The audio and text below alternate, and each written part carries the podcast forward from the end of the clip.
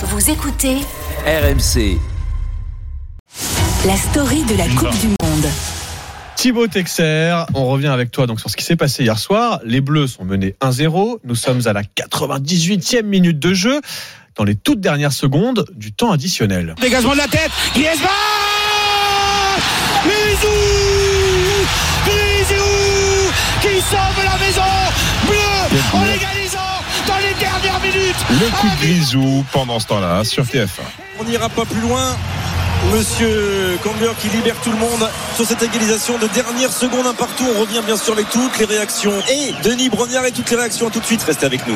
Alors TF1 nous laisse euh, l'image sur euh, l'arbitre main à l'oreille. Sur RMC, c'est à peu près la même chose. C'est fini ici Le match nul à l'arraché au bout du bout de l'équipe de France face à la Tunisie. Griezmann sauve les Bleus d'une défaite ridicule. Ça fait donc un but partout. La plupart de nos confrères des autres radios rendent l'antenne pour une page de pub. TF1 mettra plus de 4 minutes à reprendre Mais l'antenne je vais, je vais raconter, moi j'étais dans un bar où il n'y avait pas le son sur la télé, donc ça coupe, on nous annonce euh, un partout. Euh, oui, on voilà. part en pub et donc il y a des gens dans le bar qui sont partis, qui sont rentrés chez eux, qui ont fêté euh, ce match nul. Bah oui, match nul sur RMC, 50 secondes. C'est cool quand soudain une petite voix se fait entendre au loin, tendez bien l'oreille. Face au premier donc du groupe C, je vous le rappelle, Pologne, Argentine, Arabie Saoudite. Messieurs, c'est pas fini. oui. C'est pas fini, revenez ici. L'arbitre a corrigé. Il a lu le but. Il a lu le but. Victoire de la Tunisie. Revenez, revenez, ça vous rappelle pas un truc?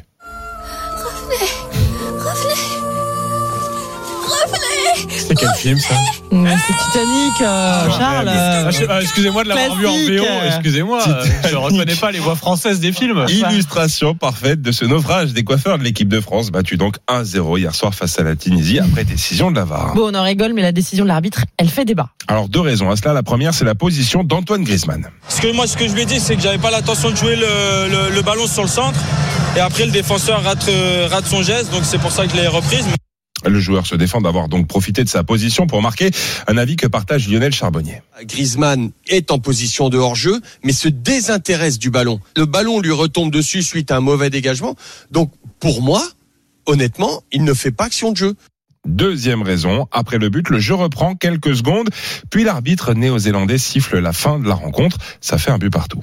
Je suis en attente d'une réponse sur le, le règlement, sur le fait que l'arbitre ait sifflé le coup d'envoi. Il peut revenir, mais il a sifflé le coup d'envoi et la fin du match. Si vous avez la réponse, je suis preneur. Est-ce qu'il a le droit de revenir? Je suis pas sûr. Didier raison, Didier Deschamps a raison.